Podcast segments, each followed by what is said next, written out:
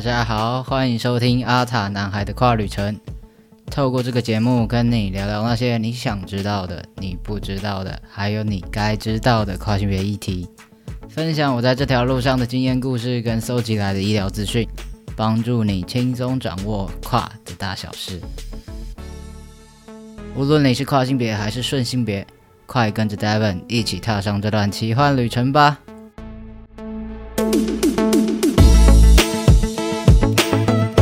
大家好，我是阿塔男孩 David，欢迎收听今天第九集的节目啦。前阵过得好快哦，不知不觉已经录到第九集了。好，那上一集的话跟大家分享了一下，就如果我想要开始 HRT，就是荷尔蒙治疗的话，那我在这之前可以做哪些准备，然后要从哪些地方开始？那在上一集的那个节目中有讲到。第一点，所以最主要、最主要就是你需要荷尔蒙治疗的话，你最重要做的事情呢，就是要拿到一个 GD 或者说 GID 证明，就是说要去给精神科医师看诊，然后由他帮你评估，看看你是不是真的有性别不安这样的情形，然后需要做荷尔蒙治疗啊，或者需要做手术等等等等的一个建议。那上一集只是稍微跟大家讲一下，说要怎么样看医生，然后。拿到这张证明之后，可以继续怎么做，往下一步的荷尔蒙治疗前进嘛？那今天呢，就来跟大家好好的、细细的谈一下，究竟这个证明或者说精神科医师看诊的一个过程是怎么样子？那同时也跟大家聊一下，就是蛮多人会觉得说，呃，为什么我我的性别认同是什么？为什么会需要另外一个人，需要一个完全不是我？完全不能了解我的人去，有点像是去认证，就是很像他要盖一个章，然后才能说 OK 你是跨性别，所以你可以去做这样子的手术或是治疗。就是凭什么我自己的认同？就是我觉得我是什么，我我这是我很自己很 personal 的事情。那凭什么要由你去决定？那关于这点呢，我觉得我有些话想要跟大家聊一下，跟大家分享一下。那大家可以在听完这集的时候呢，再回来思考，或者说。有任何想要表达的、想知道呢，都可以在留言跟我讨论讨论，好吧？那今天呢，就会是大概分享这些内容，准备好了吗？我们要出发喽！那要取得这张证明之前呢，最重要、最重要就是说，你要定期的去给一位固定的精神科医师看诊。那他会跟你聊天，然后了解你这整个人的状况，包括你自己心里的想法，还有你平常生活啊，跟别人互动等等等等，就是真的了解你这个人，整个人从里到外都完完全全摸透，就是知道你这个人的情况之后呢，才能去评估，看你是不是真的需要做呃做 HRT，或者是有些是治呃手术等等的，对，所以。最重要的就是要一直去看医生，定期看医生，不要觉得说我哪哪些地方我看个一两次，然后就可以拿到证明。当然也是有些比较特殊的情况啦，但就是大多数来讲，一般来说就是你需要定期的去看诊，这样医生才能真的比较好的了解你。那一样不是每一间诊所、每一间医院都的精神科医师都有看，就是跨性别评估这方面的。你还是要先去了解有哪些医生有，然后你再去就诊会比较好，不然怕你会扑空。那这些呃有一些论坛啊，或者是一些网站有整理这方面的资讯，我会再把链接放在我这一节资讯栏，有需要的朋友呢可以再去看看，然后去看你家里附近啊，或者比较适合你、比较方便去的医院有哪些，你可以选择这样子。那 David 我个人呢是在二零二零年二零二零。我发现我昨天讲话真的有点不不认凳，我只要一录音之后就会开始大舌头，不知道为什么，看到镜头有点害羞。好，题外话，那我自己的话，我是二零二零年，就是去年的时候的三月二十号到台北联合医院新生医学科找魏汉庭医生。那魏医生真的就是出了名的 nice 的医生，对，就是人很好，他整个人就是我在看诊过程中，我觉得很舒适。然后很自在，就是他问问的问题也不会说觉得是一个很很专业、很严肃的场合，他就有点像是聊天。然后而且他又很温柔，可以这样讲，就是他问的方式不会说一针见血，就是要你回答这个、这个、这、这个，他是比较像是就是真的在了解你这个人整个人的状况，包括我心里的想法等等的，就是就是感觉是用心在跟你交流，不是只是很知识化的问诊。对，那我自己的话就是比较幸运、比较特别一点的状况，就是我在看诊的那一天，然后我就拿到了这个呃 GDGID 证明。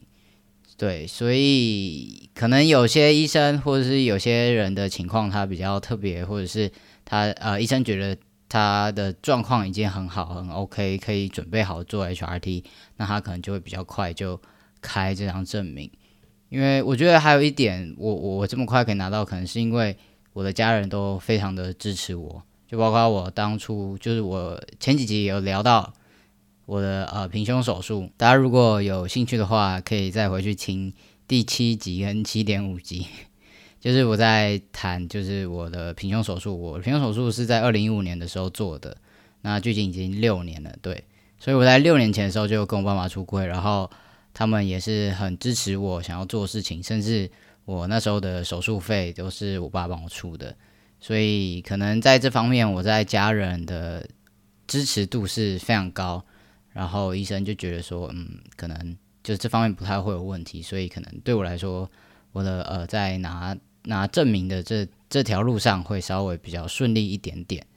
那这个呃评估的过程，呃应该说评估的目的最重要就是了解你这个人的呃性别不安或是焦虑是不是达到一定的程度，然后真的需要做荷尔蒙治疗，或者是你整个人的身心灵状态状态是。非常呃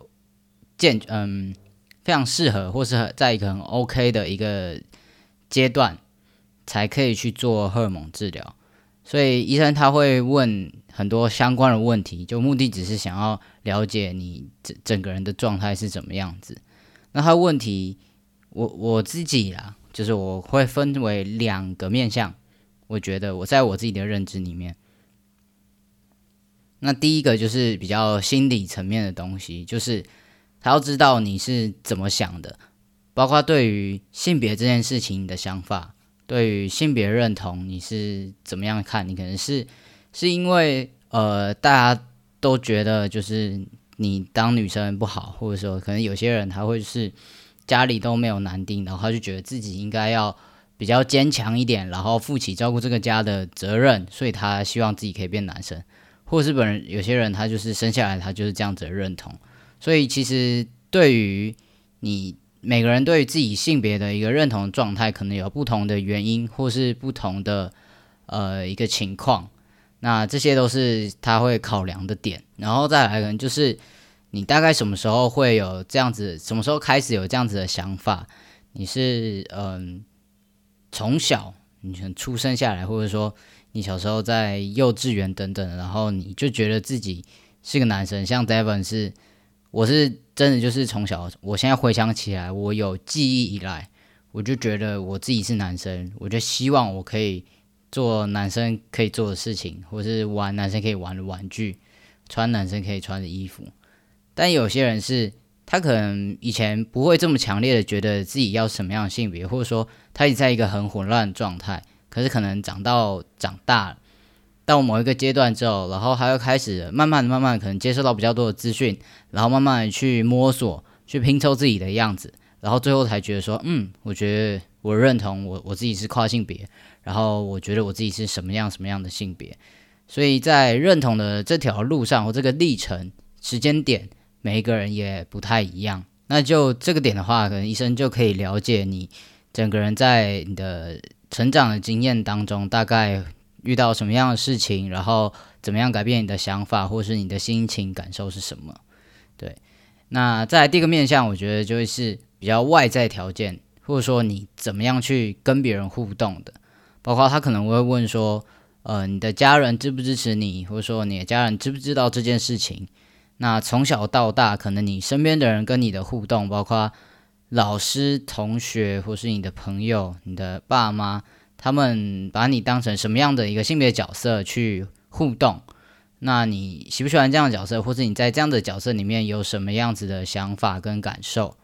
啊，还有一些可能是在学校啊，或者说在职场或者在其他的环境里面有有没有遭到霸凌，或者是因为你的性别认同、你的性别气质因此被欺负等等，就是看你在跟别人的互动当中，你是一直可能是处于一个很压抑的状态，或者是你是被欺负，但也有些人可能是呃很有自信，然后家身边的人都很支持你等等，所以。会有各式各样不同的状况，可能都会影响到你整个人的想法，或者是你就算真的之后用药了之后，你会不会跟这些人还是一样会有冲突？那这样子可能只会衍生出更多的问题，所以这也是一个要考量的点。那再来的话，就是医生可能会问的，就是说你有没有用你自己认同的那个性别身份去生活过？这这句话是不是有点绕口？像 Devon 是跨男嘛，所以其实我呃原本的生理性别是女生，那我小时候就是被当女生对待嘛，我小时候就要穿可爱的裙子，然后要要很淑女、很端庄这样子。那医生就会问我，就问我说，呃，我有没有用男生这个身份去生活过？就是我有没有剪短头发，或者是？穿男生的衣服，或者说在学校的时候，可能是用男生的身份等等的，就是各种各个地方，或是面对各式各样的人，你有没有用表达自己认同那个方式去跟别人互动？那如果有的话，或者说你已经呃很习惯用这样子的方式去生活化，也许你在之后用药或者手术之后，你在这个社会上，你跟别人的互动，或者说你跟别人的。呃，一些交流等等的都会比较顺利一点点。那如果一直以来都没有的话，你就是一直都很压抑，然后都只有自己一个人的时候才敢表现出那一面。那也许你真的之后用药了，可能就会带来更多的问题。所以这一点呢，也会是医生在评估的时候会需要考量的一个点。那另外呢，有时候呃，医生也会问你，现在你觉得自己的一个状态怎么样？就是自己评估一下。诶，我觉得。我现在可能，嗯，精神啊，或者是我整个人的情绪等等都不是很稳定，或者是我觉得我现在蛮有自信的，我觉得蛮好的。那我已经准备好要做 HRT 等等的，就是你可以，医生会问你说，你觉得自己现在怎么样？你对于自己现阶段，或者说你以前的一些经历等等的，对自己有什么样的影响？那再来，他也会问说。你之后有什么样的规划？包括你可能是想要用药，想要 HRT，或者是我计划我可能以后什么时候我可以呃进行性别重置手术，我可能要摘除，或者说我要重建等等，把你的想法跟感受全部都跟医生讲，他会比较好了解你这个人，可能呃之后有想要做什么之类的，他可以帮你比较好规划跟安排。对就像我一直讲，就是这个评估的过程，它就是为了让医生更了解你，让他真的知道你这个人从心里的想法到外在跟别人互动等等的，整个所有的条件都是需要而且适合进行 HRT，那医生才有办法开给你证明。所以这个这些问题都没有一个百分之百正确的答案。就是要让让医生更了解你而已，所以也不要觉得说，呃，因为我我真的遇到蛮多人会来私讯我，问我说，哎，David，你以前就是在做评估的时候，呃，医生有问什么问题？那我是不是可以怎么样去准备，或者是我说什么样的话，可能医生比较容易开证明？其实我觉得就是真的没有必要去去特别想要怎么讲，甚至有些人会在。评估的时候会说谎，会去把自己塑造成某一个形象，好像这样比较容易拿到证明。我自己是觉得这样真的不太好啊。就是你如果是一个塑造一个新的形象，那这个就不是你。那医生评估出来的，就算他真的开证明给你，那有可能你其实不太适合，就是可能这个现阶段你可能还没准备好，或者说你的焦虑的问题。可能不是 HRT 可以解决的，那这样只会就是绕了一大圈，然后做了很多白工而已。所以你还是，我觉得大家还是要就是讲实话，然后说说出自己最真实的感受跟现阶段的状况，才能让医生有最好的一个判断，这才会是最有帮助。你去看这个医生，看精神科医师，才会真的有意义。那今天的节目大概就跟大家稍微先聊到这边。如果有任何想说的话，或是有鼓励的话，拜托给我一些鼓励，我非常需要鼓励。都没有人听，然后都没有人回复我，害我玻璃心都碎一地了。大家可以听到吗？好了，大家如果有任何想说的，都可以再来告诉我。那别忘记去追踪我的 Instagram，我的 Podcast 订阅订起来，然后 YouTube 也给他订阅订起来，全部都给他按下去就对了，好不好？那今天的节目就先稍微谈到这边，我们阿塔男孩的跨旅程不定期出发，就下一次见啦，拜拜。哎，还没还没。别急着关掉，还有很重要的事情要跟大家说。本节目参与 Wonderful Land 听 Podcasting 同游的串联活动，就是一个各个超级多优质的 Podcaster 一起串联在一起的一个活动。OK，我好像在讲废话。好，反正就是呢，串联时间呢是从九月十三号到十月十号，每周呢都会有不同的 Podcast，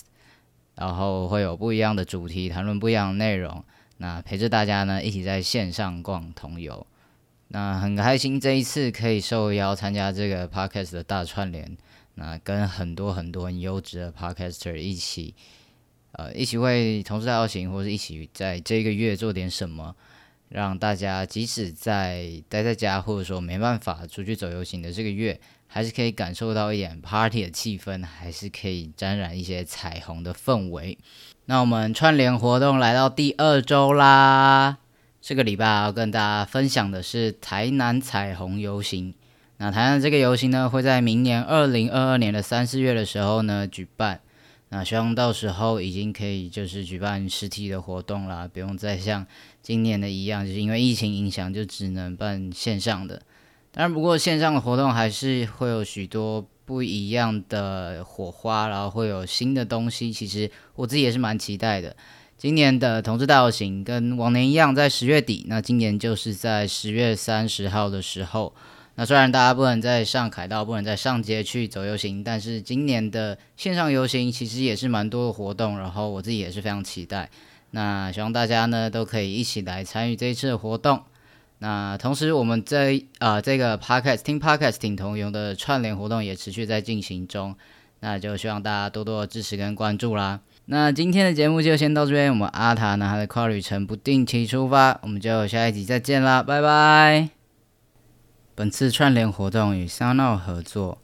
有在收听 podcast 的你千万不要错过 SoundOut Lab，他们收录了完整串联的单集内容。下载进首页就可以轻松听到这次 Wonderful Land 串联所有 Podcast 节目。使用 SoundLab 语音直播功能，还能畅聊同游友善日常大小事。对这一次 Wonderful Land 串联活动参与的所有 Podcast 节目，还有我们的内容有兴趣的你，赶快去下载 SoundLab，跟我们一起在线上逛同游吧！